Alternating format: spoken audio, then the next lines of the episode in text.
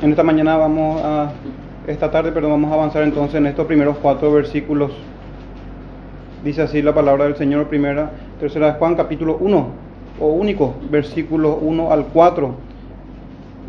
El anciano Agallo, el amado, a quien amo en la verdad. Amado, yo deseo que tú seas prosperado en todas las cosas y que tengas salud, así como prospera tu alma pues mucho me regocijé cuando vinieron los hermanos y dieron testimonio de tu verdad, de cómo andas en la verdad. No tengo yo mayor gozo que este, el oír que mis hijos andan en la verdad. Amén. Pueden hermanos tomar asiento.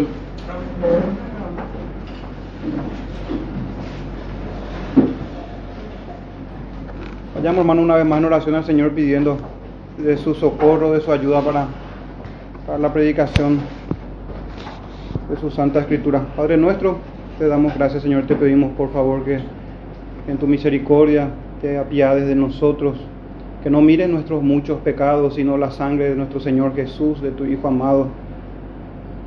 Bendícenos, Señor, con la exposición de tu Escritura, con una interpretación correcta y con corazones dispuestos por cada uno, con cada uno de nosotros. Lo pedimos en el nombre de Jesús, Señor. Amén.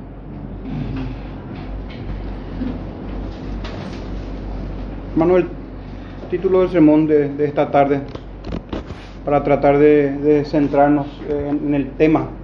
Entonces, un título breve, Amor y gozo en la verdad. Amor y gozo en la verdad. Esto es eh, también una, de paso, una introducción a esta breve carta, tercera de Juan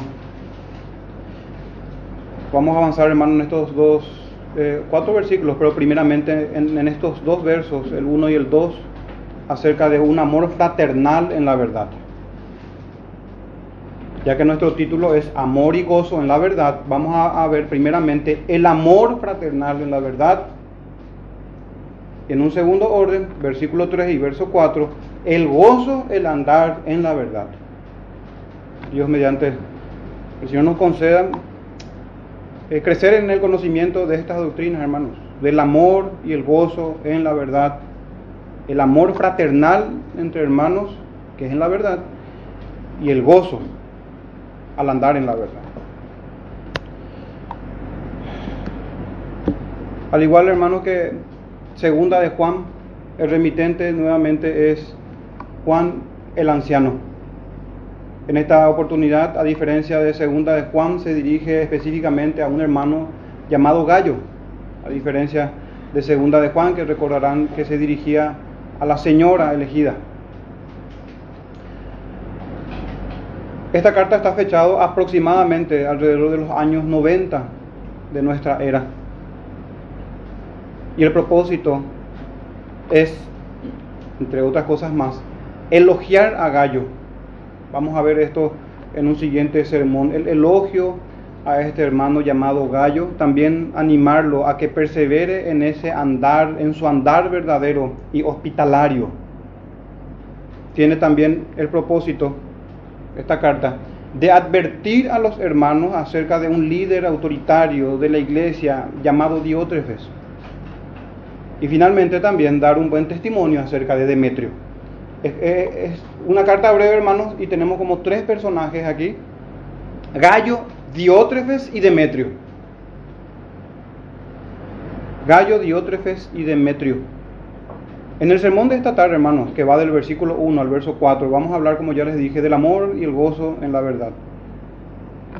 Para la próxima estaremos tocando del verso 5 al 8 sobre Gallo y su servicio a los santos del 9 al 10 Diótrefes y su tiranía sobre los santos, en, un contra, en una contraposición o por lo opuesto a, Gallo, Gallo y Diótrefes. Del verso 11 al 12 vamos a hablar de Demetrio y su buen testimonio cristiano. Y finalmente del verso 13 al 14, ya en la despedida de la carta o finalizando la carta, vamos a hablar sobre Juan y su corazón pastoral. Juan y su corazón pastoral. La carta es breve, el remitente el anciano, el destinatario Gallo, fecha aproximada a finales del primer siglo. Y con esos propósitos que se acabaron, hermanos, de mencionar. El verso 1 dice, el anciano Agallo. Ya hemos estudiado, hermanos, antes en segunda de Juan, que la palabra anciano, que viene del griego presbúteros, puede estar haciendo alusión a la edad del, apóstol o a su autoridad como presbítero, como un anciano, obispo o pastor de las iglesias. Estas dos son las opciones. Sobre Gallo, en esta carta de tercera de Juan, el mismo nombre se menciona varias veces en las escrituras, pero no tenemos certeza, hermanos, de que se trate de la misma persona. Los textos son solamente para tener en cuenta Hechos 19, 29, Hechos 24, Romanos 16, 23, Primera de Corintios 1, 14. Inicialmente, hermanos, eh, tenía yo previsto traer estos textos y meditar y ver las diferencias notables que hay entre estos hermanos. Pero finalmente, hermanos, consideré no apropiado para el tema del sermón. Eh, no sabemos si el gallo de tercera de Juan fue uno de estos hermanos nombrados con anterioridad en estos textos. Pero todo parece indicar que son diferentes personas por la ubicación geográfica de ellos. Uno estaba en Listra, que si mal no recuerdo es parte de Éfeso, otro estaba en Macedonia, más arriba, otro estaba, otro es de Corintios, más abajo hacia el sur de Grecia, más abajo de Macedonia, ubicando en los mapas que tenemos en nuestra Biblia, uno puede determinar esos lugares geográficamente y son hermanos distantes con eventos, con, un contexto aparentemente diferente y muchos eh, creen también, comentaristas hablan de que el nombre gallo era un nombre común de la época. En fin, hermanos, lo cierto a todo esto sobre el término del anciano y sobre la persona de gallo es que no hay certeza absoluta al respecto. Entonces, no es necesario avanzar más ni por más de que tengamos certeza, en realidad poco nada ayuda para lo que el Espíritu Santo quiere hablarnos acerca del amor fraternal y del andar en la verdad. Así que hermanos, avancemos en el texto, el anciano Agallo, y continúa diciendo que es el amado, y dice a quien amo en la verdad. Esta expresión, hermanos, a quien amo en la verdad, quisiera yo dividirlos en dos, eh, en este primer punto, y vamos a hablar sobre el amor en esta parte, en esta, en estas palabras que el apóstol dice, a quien amo, y luego veremos lo concerniente a la verdad. Primeramente el amor. Los hermanos que están desde el principio de Primera de Juan ya saben que nos hemos eh, detenido ya antes en Primera y en Segunda de Juan para hablar sobre el amor. Hay sermones sobre eso. Es importante detenernos nuevamente, especialmente en la expresión que dice a quien amo en la verdad. Es necesario porque el Espíritu Santo mismo inspiró estas palabras y están con esta frecuencia. Entonces esa es la frecuencia que debemos dar a la doctrina. Y por sobre todo, hermanos, es necesario que nosotros pensemos bíblicamente sobre el amor, sobre todas las doctrinas, pero más, hermanos, sobre el amor que se hace mucho énfasis. Aún nuestros afectos deberían ser conformes a las escrituras. Nuestra forma de pensar y un corazón tiene que amar y pensar conforme a las escrituras. Debemos amar como la escritura enseña. Es necesario exponer el texto y no solamente leerlo y pasar por alto o si no estaremos interpretando las escrituras con los lentes de nuestra cultura, de nuestra costumbre, con lentes rotos por la naturaleza pecaminosa que mora todavía en nosotros.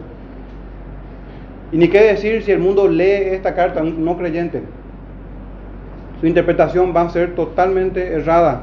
En Nehemías 8:8 vemos en los tiempos del sacerdote Esdras dice Nehemías 8:8, y leían, estos eran los levitas, sacerdotes, y leían en el libro de la ley de Dios claramente, pero no eran no bastaba con leer claramente. Y ponían, dice el texto, el sentido, de modo que entendiesen la lectura. Y así también nosotros hoy, hermanos,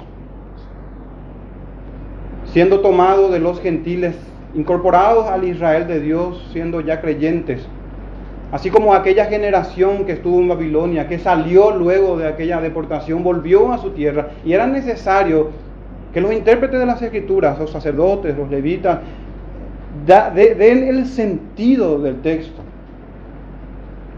den el sentido del texto, así que vamos a procurar, hermanos, hacer eso, dar sentido a la escritura, exponiéndola de modo que se entienda la lectura y que ella se interprete a sí misma. Recordarán, hermanos, Salmo 119, verso 130 dice, la exposición de tus palabras alumbra. Y es necesario no solamente la escritura, sino la exposición de la escritura, de la palabra del Señor. Definitivamente, hermanos, nuestros pensamientos acerca de este tema del amor no son los pensamientos del Señor. Isaías 55, 8, ni nuestros caminos generalmente son sus caminos.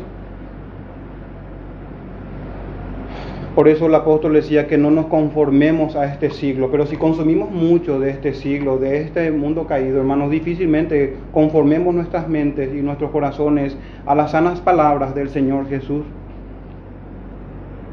También el apóstol Pablo en Efesios 4:23 dice, y renovaos en el espíritu de vuestra mente. Entonces, hermanos, vamos a detenernos de vuelta y vamos a hablar sobre el amor fraternal en la verdad. Dos cosas aquí en este primer punto, el amor fraternal y debe ser en la verdad. Y una prueba, hermanos, de que nuestros pensamientos no siempre son los pensamientos del Señor.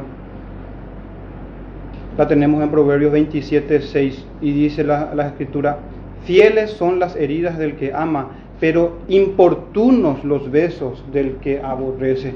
¿Y por qué traigo este texto? a para mostrar, hermanos, que nuestros pensamientos difieren de los pensamientos del Señor, porque nosotros generalmente vemos, hermanos, que el que hiere es el malo, y el que besa es el bueno.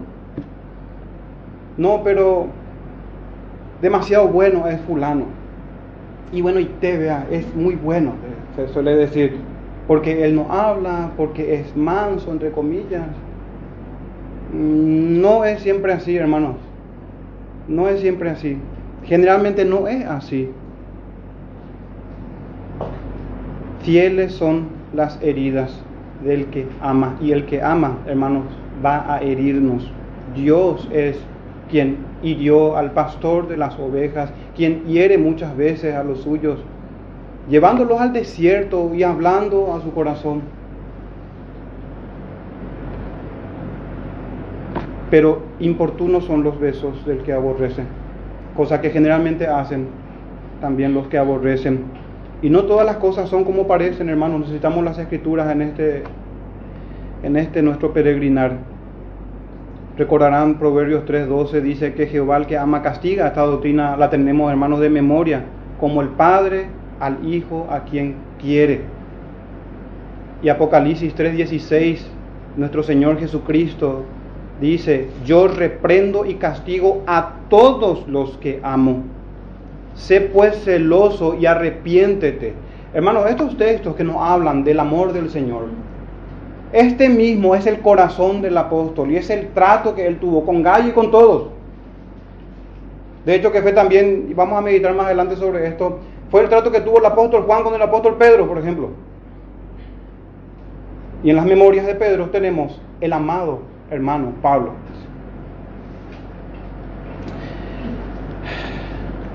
Avanzando, hermanos, ya hemos meditado en sermones anteriores, pero podemos eh, hacer nuevamente hincapié en que el amor de las escrituras tiene dos aspectos que son vitales dentro de varias cosas que podemos meditar. Hermanos, dos son de suma importancia y es que es sacrificial y es santificante. El amor es santificante y el amor es sacrificial. Eso tenemos en primera de Juan 4, versos 9 y 10, cuando nuestro Señor, bueno, por medio del apóstol Juan dice, por medio de su apóstol en su Santa Escritura, en esto se mostró el amor de Dios. Y recuerden, hermanos, que nuestro Señor nos dice que así como Él nos amó, debemos amarnos unos a otros. Entonces tenemos que ver el amor de Dios.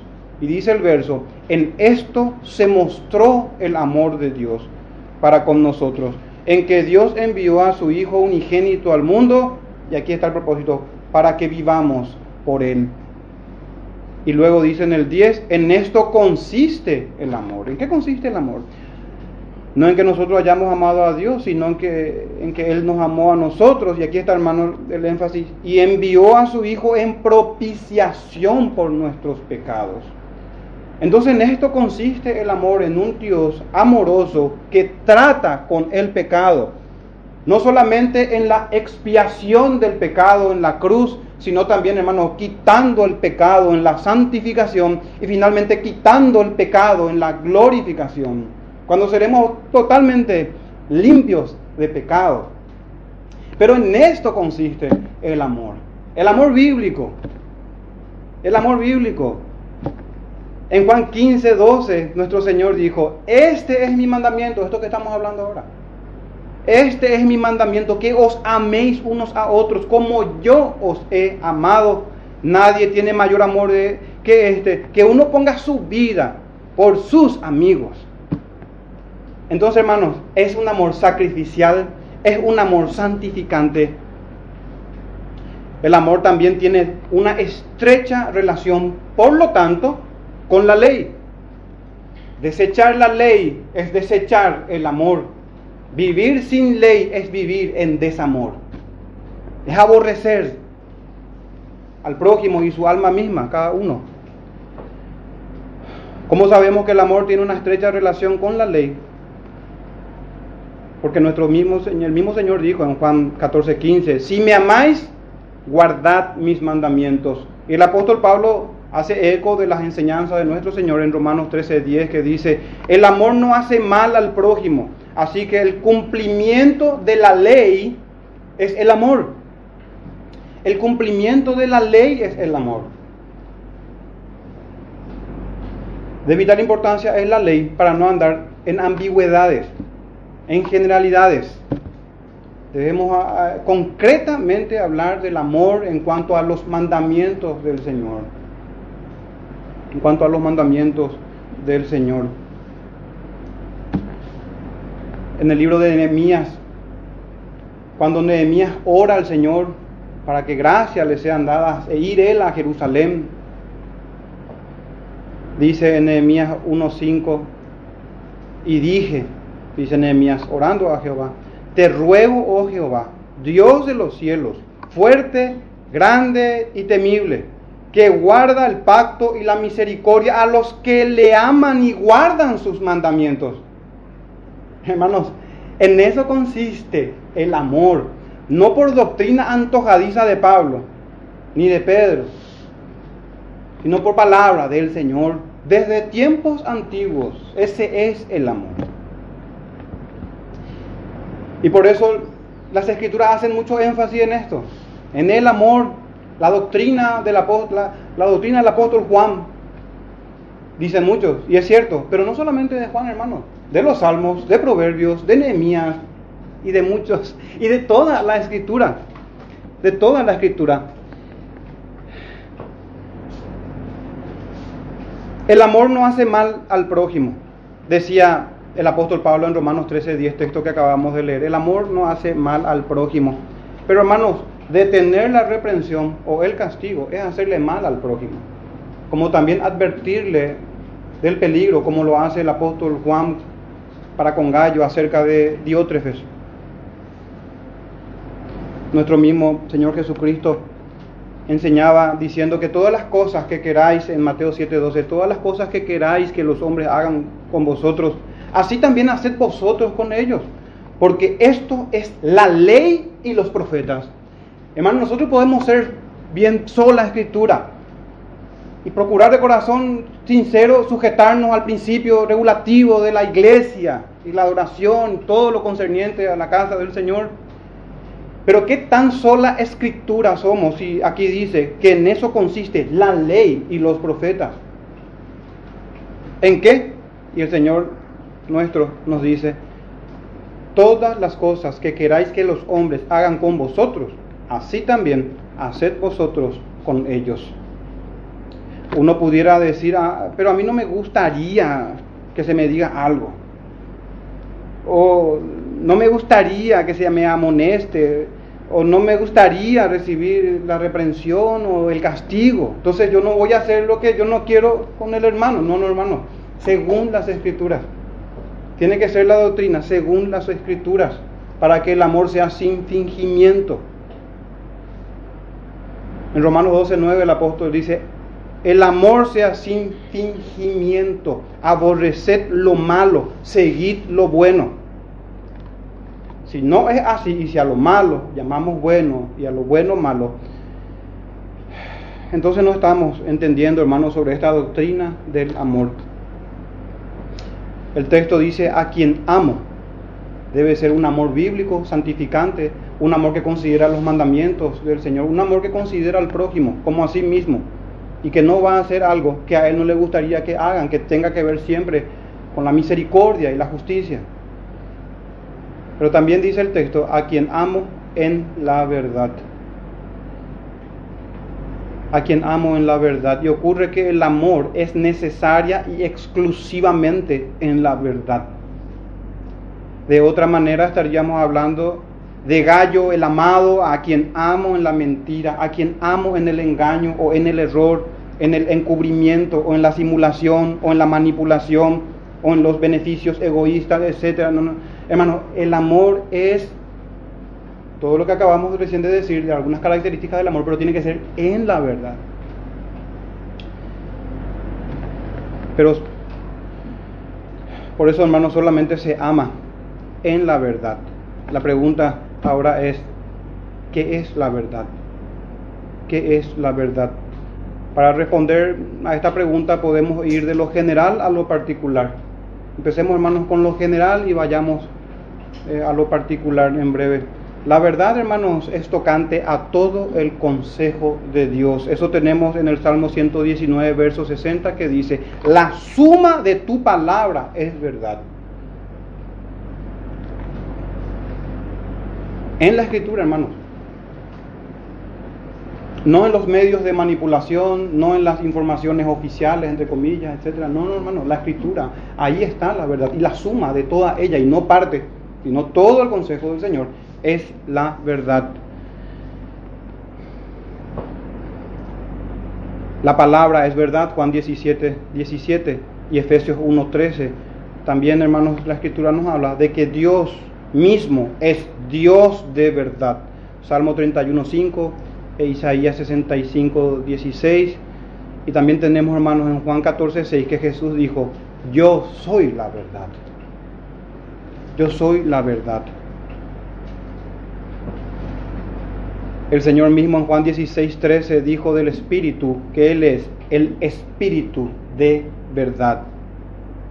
Y también el apóstol Juan en primera de Juan 5, 6, texto que ya habíamos estudiado, dice el apóstol, el Espíritu es la verdad. Nuestro trino Dios, el Dios verdadero, el Dios de verdad y su santa escritura es la verdad y toda ella. Pero siendo más específicos, hermanos, en cuanto a este Dios verdadero y su escritura, Desembocamos en lo mismo, hermanos. Nehemías 9:13, en lo mismo de lo que ya estamos hablando. Nehemías 9:13 dice sobre leyes, habla sobre leyes verdaderas. Y sobre el monte Sión descendiste y hablaste con ellos desde el cielo y les diste juicios rectos, leyes verdaderas. En el contexto de un grupo, hermanos, de levitas, confesando los pecados del pueblo, rindiéndose en adoración a Jehová. Habla de leyes verdaderas. ¿Por qué es que vamos desembocando nuevamente en la ley? Porque tenemos que, hermanos, ver cuáles son nuestras obligaciones en cuanto a este texto, para ser como gallo y también para ser como el apóstol Juan que ama en la verdad. No podemos, hermanos, amar en el error. No podemos amar en la mentira. Y no podemos estar amando erróneamente también, aunque sea a un verdadero hermano. Entonces, concretamente, hermanos, y ya siendo más particular, más específico, mejor dicho, concretamente tiene que ver con la obediencia. Efesios capítulo 5, verso 9 dice, porque el fruto del Espíritu es en toda bondad, justicia y verdad comprobando lo que es agradable al Señor. Tiene todo que ver, hermanos, con la ley. Tiene que ver con la integridad también.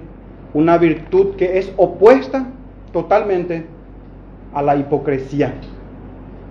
Un hipócrita es uno que finge una cualidad, un hipócrita es uno que finge un sentimiento o una virtud o opiniones, es un mentiroso, es un hipócrita. Pero no es así, hermanos, cuando uno anda y está en la verdad y cuando uno ama en la verdad y conforme a los mandamientos y con integridad. Estas dos cosas tienen que darse, hermanos, tiene todo que ver con la ley también aquí, pero por sobre todo, hermanos, con la integridad, con la integridad. Un salmo muy interesante, eso al respecto, hermanos, es, no hace falta que vayan, pero sí me gustaría, si quieren ir, pueden ir, pero lo importante es que escuchen con atención Salmo, Salmo 15, los primeros cuatro versículos, dice, Jehová, ¿quién habitará en tu tabernáculo? Sabemos, hermanos, que si no fuese por nuestro Señor Jesucristo, nadie habitará en el tabernáculo del Señor. Pero aún en Cristo Jesús, hermanos, hay demandas para nosotros que en el Evangelio se pueden cumplir. ¿Quién habitará en tu tabernáculo? ¿Quién morará en tu monte santo? El verso 2 dice, el que anda en integridad. Esto es, el que anda en la verdad, el que anda en integridad y hace justicia y habla verdad en su corazón hermanos. Cuando aquí el apóstol dice que ama en la verdad, tiene todo que ver con esto que estamos hablando, con los mandamientos, con la integridad. El verso 3 dice, el que no calumnia con su lengua, ni hace maldad a su prójimo. ¿Se dan cuenta, hermanos? Las palabras del Señor aquí también, que leíamos anteriormente. Ni admite reproche alguno contra su vecino. Se, se entiende que es de manera injusta el reproche que se está haciendo. Y el verso 4 dice, aquel cuyos aquel a cuyos ojos el vil es menospreciado, pero honra a los que temen a Jehová. Sorpresa, hermanos. ¿Quién entrará en el santo monte del Señor? ¿Quién habitará, adorará y vivirá en su santuario? Aquel para cuyos ojos el vil es menospreciado. Conductas como estas o sentimientos como estos son rechazados por nuestro cristianismo hoy y puede ser por nosotros mismos por no estar ejercitado en la palabra de verdad, por dedicar más tiempo a otras cosas que a la escritura. No, no solemos preguntarnos tanto esto, pero hermano, ¿cuántas veces hemos leído toda la escritura? ¿O lo hemos hecho o no? Si no lo hemos hecho, tenemos que proponernos, hermanos, como objetivo o propósito principal de nuestras vidas. No podemos partir sin haber conocido al Señor íntegramente, completamente en lo que Él nos dejó. Él nos dejó sus palabras. Debemos procurar, hermanos, conocer todas sus palabras y luego ahondar en eso, procurar avanzar y avanzar y conocer más las escrituras, asegurarnos eh, y hacer firme, como dice el apóstol Pedro, nuestra vocación. No podemos confiarnos diciendo templo de Jehová, templo de Jehová sin conocer nosotros las palabras de Jehová, porque la suma de sus palabras es verdad. Y sorpresa para muchos, aquí que dice, aquel a cuyos ojos el vil es menospreciado. Hermano, menospreciar a los que desprecian los mandamientos tiene todo que ver con aquel que morará en la casa del Señor, con aquellos que tienen verdad en su corazón que prefieren a la justicia y a la integridad, es decir, al Señor. Una persona vil es una que actúa con maldad de un modo bajo y despreciable. Aborrecer la ropa de ellos, dice. Debemos, hermano, tener misericordia de ellos, tener lástima de ellos.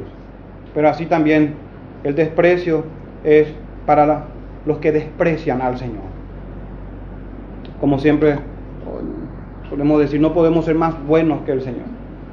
Todo aquel que quiera ser más bueno que Dios se va a encontrar que hay maldad grande en su corazón.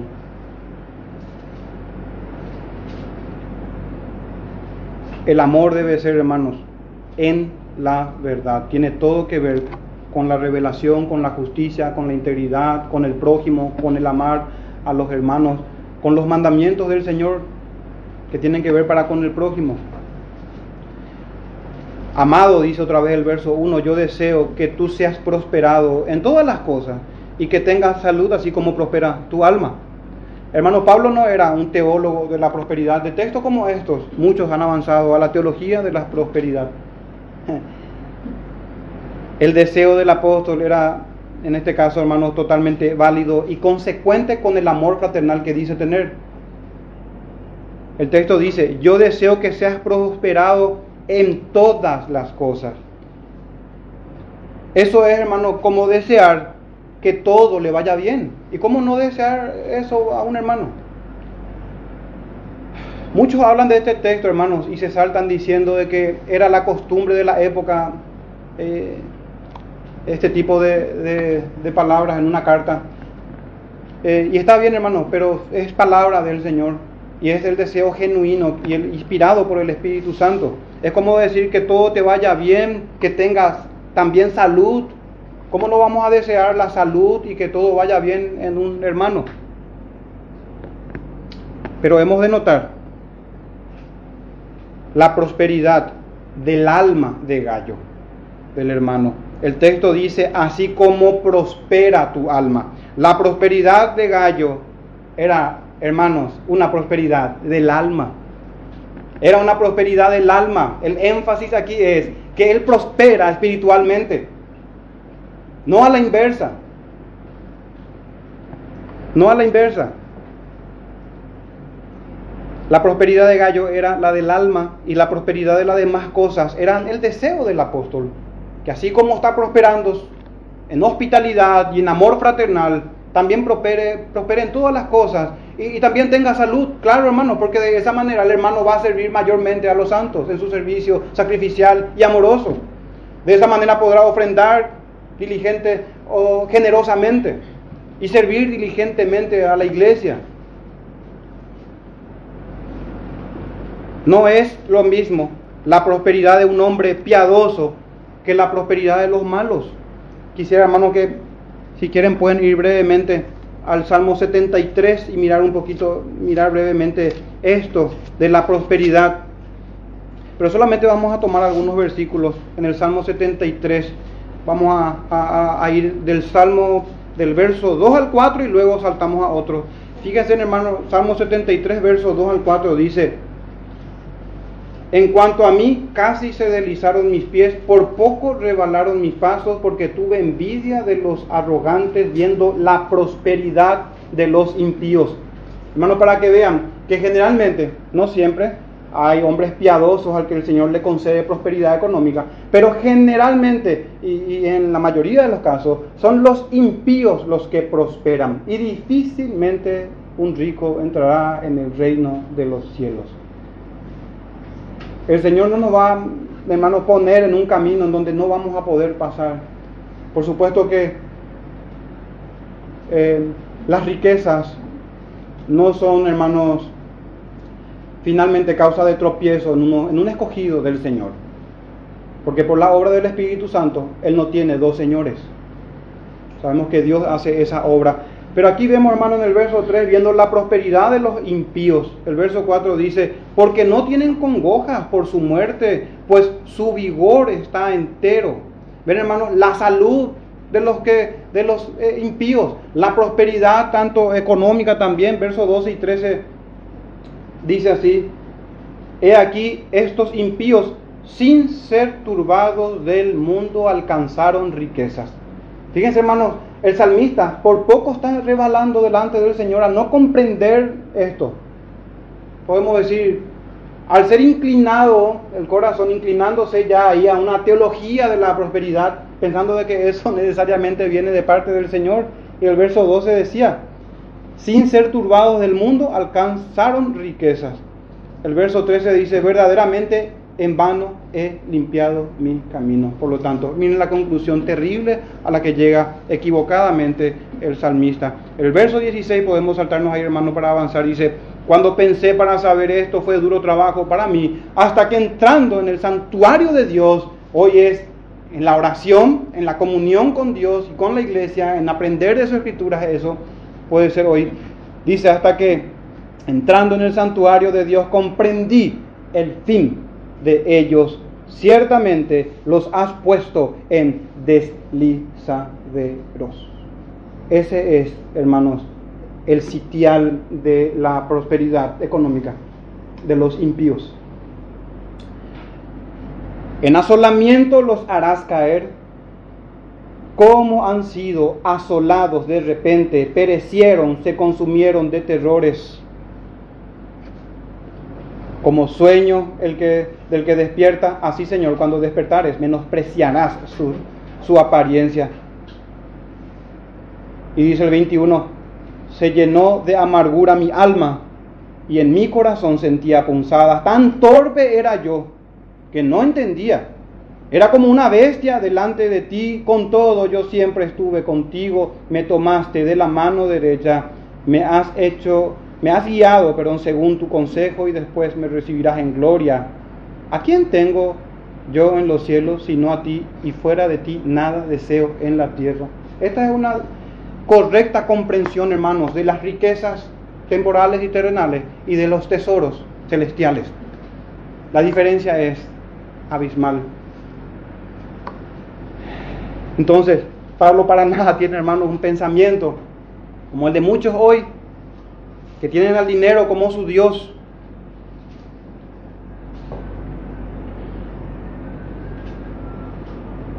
El apóstol Pablo a los filipenses escribe, hermanos, esta palabra en Filipenses 2.27, para que veamos, hermanos, cómo el creyente se entristece por estas causas. Cuando el hermano está enfermo, por ejemplo, pues en vano, pues, perdón, dice eh, Filipenses 2.27, pues en verdad estuvo enfermo. Habla de un hermano llamado Epafrodito, pues en verdad estuvo enfermo, a punto de morir, pero Dios tuvo misericordia de él y no solamente de él, sino también de mí, para que yo no tuviese tristeza sobre tristeza. El Señor hermano tiene cuidado de nosotros en tiempo y espacio.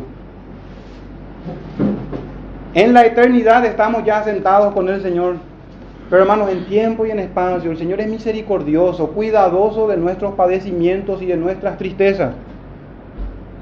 Y así también el apóstol Juan, al igual que el apóstol Pablo, deseaba que este hermano, a quien ama y ama en la verdad, a un hermano piadoso que anda según las escrituras, y que eso no deja de lado la reprensión, la exhortación ni la santificación deseada para el hermano, Amaba que este hermano prospere también en todas las cosas y que tenga salud. Así como su alma tiene salud y así como su alma prospera. Pero el orden no puede ser del revés, hermano. El orden no puede ser del revés. Como quisiera, hermano, que tu alma prospera así como tus riquezas ah, o prosperas de salud física. No, no. El orden debe ser este, hermanos. Que el Señor nos conceda Asimismo también la salud espiritual del alma de Gallo, un hombre hospitalario de quien estudiaremos en otro sermón. Entonces, hermanos, vimos el amor fraternal, en el andar en la verdad, santificante, es sacrificial, tiene que ver con los mandamientos del Señor, con todo el consejo del Señor, tiene que ver con la integridad. No es una doctrina nueva, es una doctrina de la Escritura. Y tenemos también, hermanos, nuestro verso 3, pues mucho me regocijé cuando vinieron los hermanos y dieron testimonio de tu verdad, de cómo andas en la verdad. Este es el gozo, hermanos, al andar en la verdad. Fíjense que hay un testimonio aquí cuando dice, vinieron los hermanos y dieron testimonio. El testimonio que es de andar en la verdad. Comúnmente, comúnmente nosotros eh, leemos y estudiamos textos como estos, y no solamente nosotros, los hermanos en general, y fácilmente lo aplicamos a nosotros mismos de manera favorable, directamente a leer, hermano. Lo aplicamos, eso puede ocurrir con mucha facilidad, pero somos realmente de aquellos que andamos en la verdad. Se asemeja nuestra fe a la de ellas, Nehemías y demás hombres y, y hermanas también piadosas en las escrituras. Andar en la verdad, en las escrituras, puede ser muy amplio. Un ejemplo de andar en la verdad y de un amor cristiano lo tenemos en las palabras de David a Salomón diciendo en Primera de Reyes 2:4 Si tus hijos guardaren mi camino, estarán palabras de Jehová. Si tus hijos guardaren mi camino, y la repite David a Salomón, andando delante de mí con verdad de todo su corazón y de toda su alma.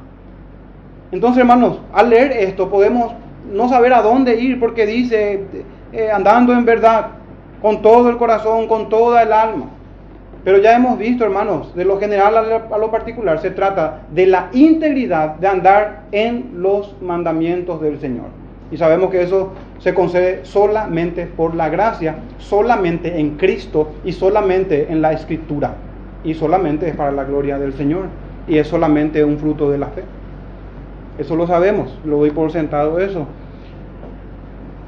Tenemos también, hermanos, las palabras del amado hermano Pablo, que así se dirige Pedro en segunda de Pedro 3.15, hablando de Pablo, el, el amado hermano Pablo. Y miren, hermanos, el trato que le dio el amado hermano Pablo. En Gálatas 2.11 dice, le resistí cara a cara porque era de condenar.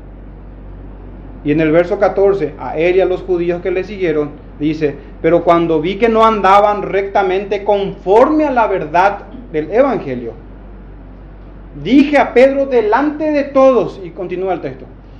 Entonces, hermanos, eh, eh, esto de andar en la verdad, es andar en integridad, aquí en el texto que leímos recién, es andar conforme a la verdad del Evangelio. Sin embargo, hermanos, sin embargo, el testimonio de la verdad de Gallo, de cómo anda en la verdad, tiene que ver con su corazón hospitalario. Entonces hago esta diferencia.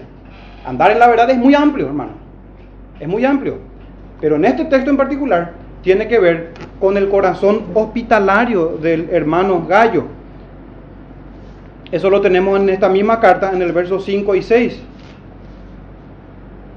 Cuando dice en el verso 5, amado, le dice a Gallo, fielmente te conduces cuando prestas algún servicio a los hermanos, algún servicio, incluso miren esto hermano, a los hermanos, especialmente a los desconocidos, hermanos por supuesto siempre, a los desconocidos, los cuales han dado ante la iglesia testimonio de tu amor y harás bien en encaminarlos cuando, eh, como es digno de su servicio a Dios, para que continúen su viaje.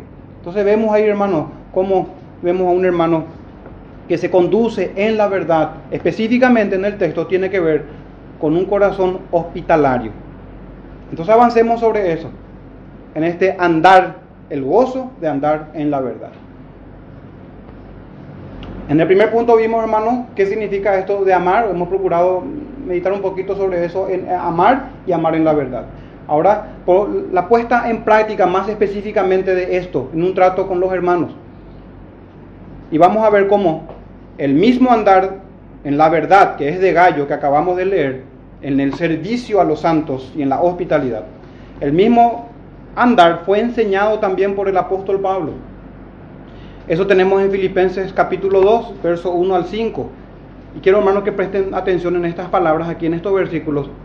Filipenses 2, verso 1 dice, por tanto, si hay alguna consolación en Cristo, la palabra consolación es el alivio de una pena.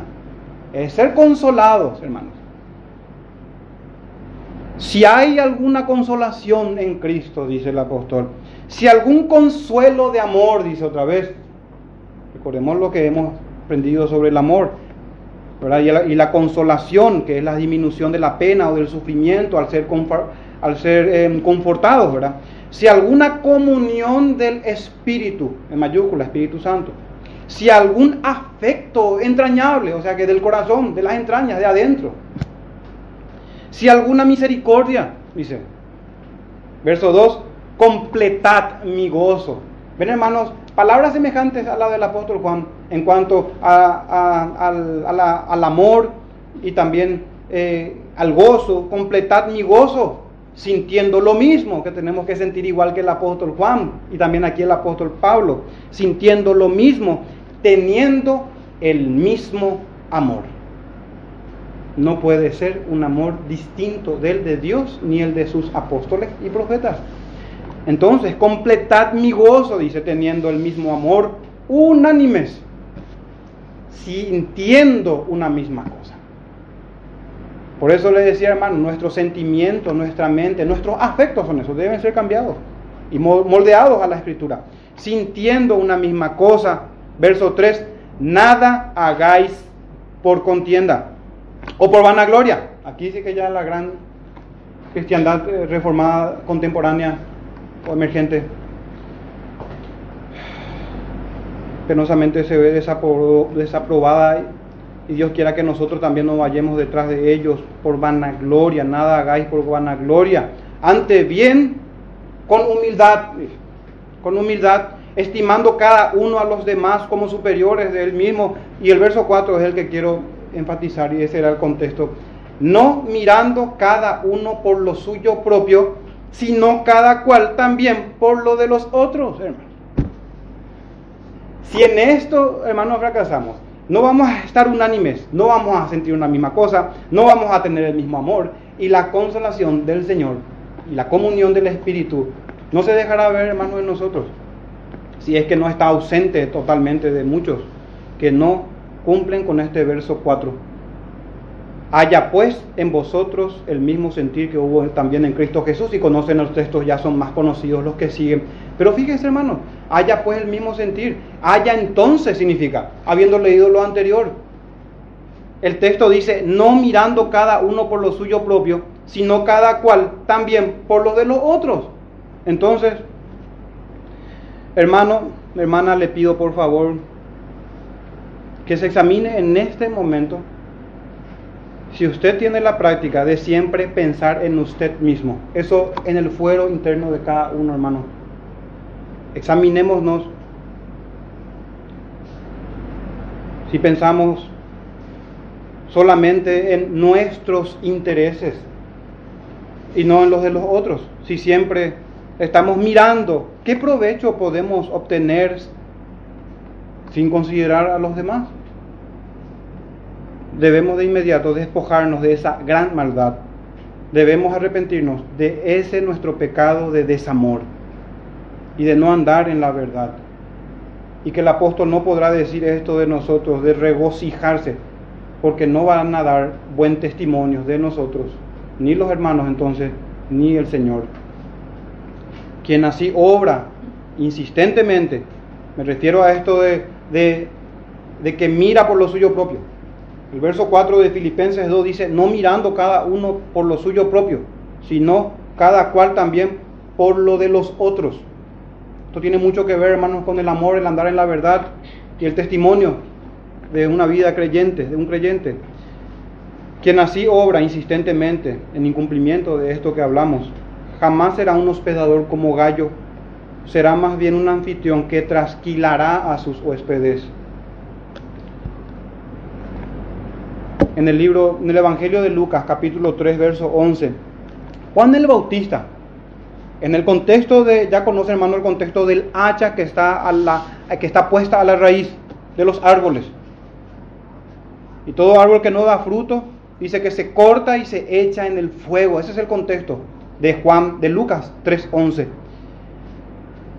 En ese versículo, hermanos, de Lucas 3.11, Juan el Bautista respondió a la gente que le preguntaba, ¿qué haremos? Al saber que el hacha está puesta a la raíz y todo árbol que no da fruto será echado al infierno.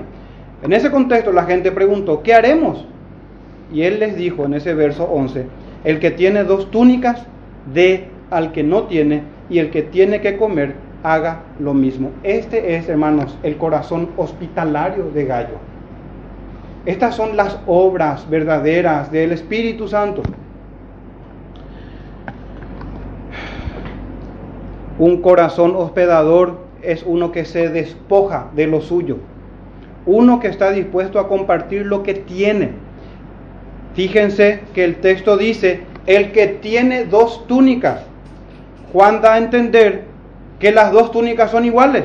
El mandamiento está lejísimo de dar al hermano vestimentas andrajosas, cosas rotas, sucias o desgastadas. Compartir lo que uno tiene para nada se trata, para nada es tratar al hermano, repito esto hermano, compartir lo que uno tiene, para nada es tratar al hermano como un recipiente de residuos. Uso un vocabulario, como dicen los hermanos, un eufemismo. El hermano no es un basurero para que le demos nuestros desechos. En el sentido entonces de que todas las cosas que ya no nos gusten o que ya no nos sirvan, la depositemos en Él. No, el que tiene dos túnicas, despójese de sus cosas. Dé al hermano, dé al hermano. Considere al prójimo que está enfrente de él.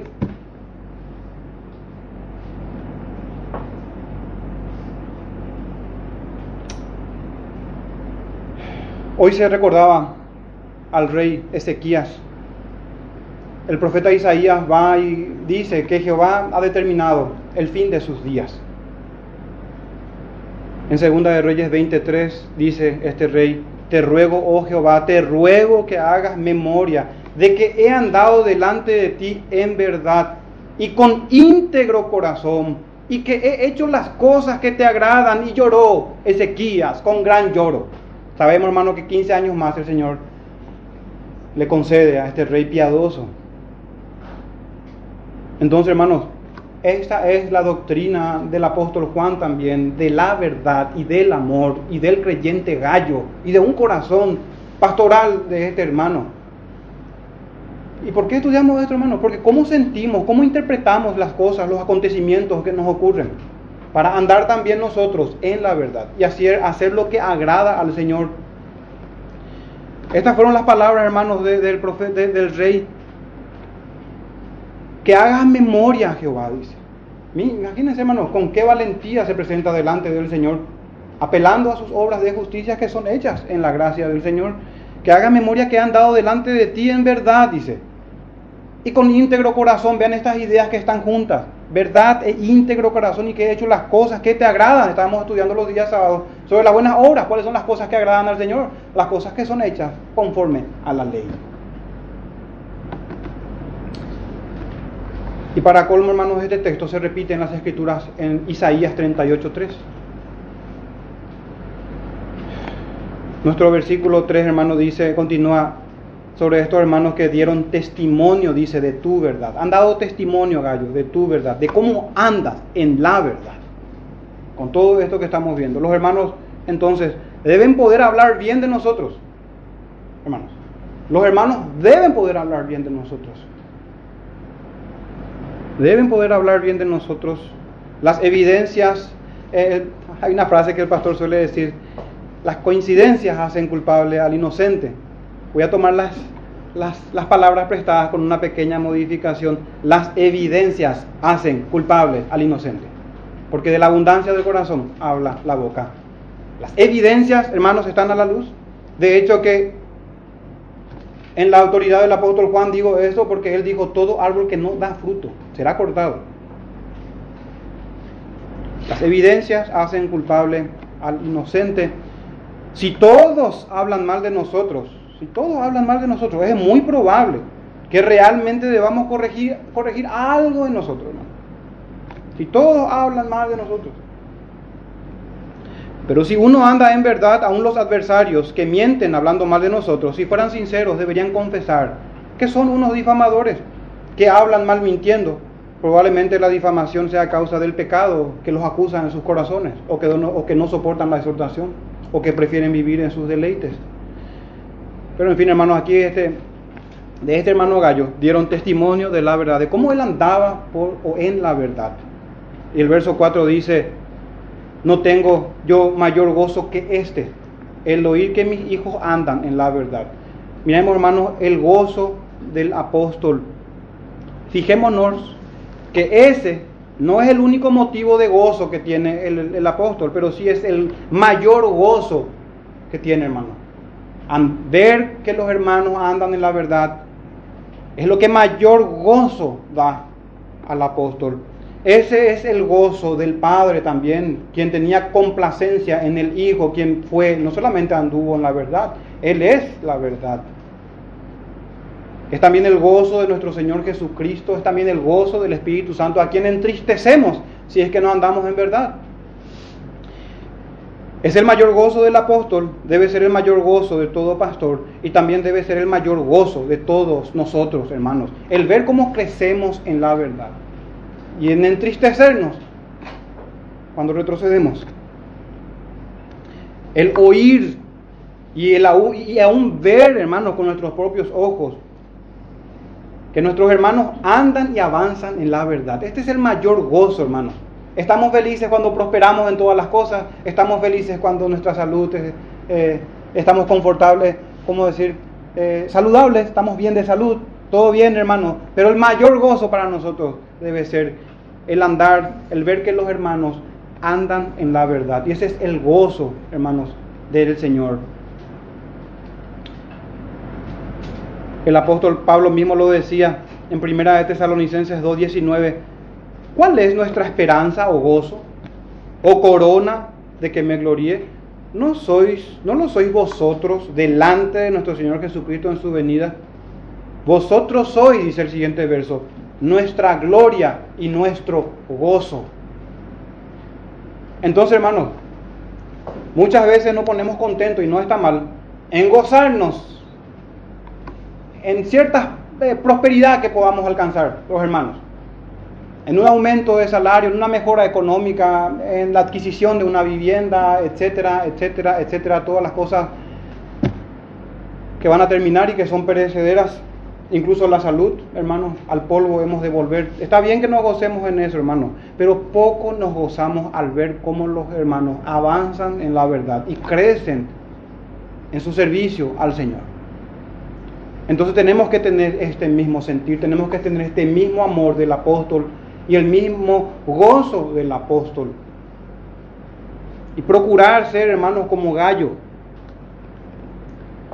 El texto también dice, al oír que mis hijos andan en la verdad. Solamente una mención. Habíamos, ya nuestro Señor enseñó en las Sagradas Escrituras, en los Evangelios, acerca de no querer ambicionar o ostentar los títulos. Pero como compartíamos en estos días con los hermanos, yo no está en contra, hermanos, de, los títulos de, de pastor, de anciano, etcétera y generalmente se ve en los escritos de los apóstoles y del apóstol Pablo, también Juan aquí, hablar de los hijitos, de los hijos espirituales de estos hermanos. Solamente cito algunos ejemplos. Primera de Timoteo 1.2, a Tito, verdadero hijo en la fe. Luego tenemos otro en Primera de Timoteo 1.18. Este mandamiento, hijo Timoteo, te encargo o en Tito 1.4, a Tito verdadero hijo en la común fe. O también a Onésimo en Filemón 1.10, te ruego por mi hijo Onésimo a quien engendré en mis prisiones. Hermano, ¿qué tenemos aquí sino un corazón paternal y pastoral? De estos hermanos que quienes engendraron por el Evangelio, por la predicación de la palabra, en ese sentido. Sabemos que Dios es el único Padre y que la obra es del Espíritu Santo. Hermanos, quiero que vayamos brevemente a un salmo para ir cerrando y vamos a recapitular esta enseñanza de hoy. El salmo es el número 26, declaración de integridad, que hemos visto, hermanos, hoy. Como tratar de buscar, tratando de buscar una palabra que englobe este tema y el título también, que es amor y gozo en la verdad con los mandamientos del Señor, con la integridad. Y es este salmo, hermanos, y vamos a estar cerrando con eso, rogando que el Señor nos conceda, hermanos, crecer en el amor bíblico y en el andar verdadero, según la Escritura. Salmo 26, tenemos solamente 12 versículos. Dice así la palabra del Señor, declaración de integridad, Salmo de David. Júzgame, oh Jehová, porque yo en mi integridad he andado, he confiado a sí mismo en Jehová sin titubear. Escudriñame, oh Jehová, y pruébame. Examina mis íntimos pensamientos y mi corazón. Porque tu misericordia está delante de mis ojos y ando en tu verdad. Hermanos, el, el rey David, siendo profeta, hablaba del Señor es el Señor Jesucristo que aplica perfectamente este salmo y los demás. Pero eso no nos exime de la responsabilidad porque estamos hechos a la imagen del Señor. Somos nuevas criaturas. Y genuinamente fueron palabras de David. Genuinamente fueron sus palabras. De él también, siendo uno en Cristo Jesús. Entonces verso 3 dice, porque tu misericordia está delante de mis ojos. Vean hermanos, una persona que anda en verdad, tu misericordia está delante de mis ojos y ando en tu verdad, misericordia, integridad. Y después dice el verso 4, no me he sentado con hombres hipócritas. Y aquí que tiene, cómo esto hermanos tiene que ver con nosotros en el sermón de hoy en este texto, hermanos, en no tener comunión con el mundo, en no tener compañerismo con los impíos en no tener estos, eh, esta ligadura de afectos. Nuestra misericordia es para con todos, eso sí. Y el deseo sincero de que conozcan al Señor. Pero no nos sentamos en comunión y no participamos de sus pecados. No me he sentado con hombres hipócritas. No entré con los que andan simuladamente Aborrecí la reunión de los malignos y con los impíos nunca me senté. Esto es integridad y andar en la verdad. Por más de que nos ganemos enemigos. Verso 6. Lavaré en inocencia mis manos y así andaré alrededor de tu altar, oh Jehová, para exclamar con voz de acción de gracias y para contar todas tus maravillas. El verso 8 dice, Jehová, la habitación de tu casa he amado. Y el, y el lugar de la morada de tu gloria, no arrebates con los pecadores mi alma, ni mi vida con hombres sanguinarios, en cuyas manos está el mal, y su diestra está llena de sobornos. Verso 11 dice, mas yo andaré en mi integridad redímeme y ten misericordia de mí.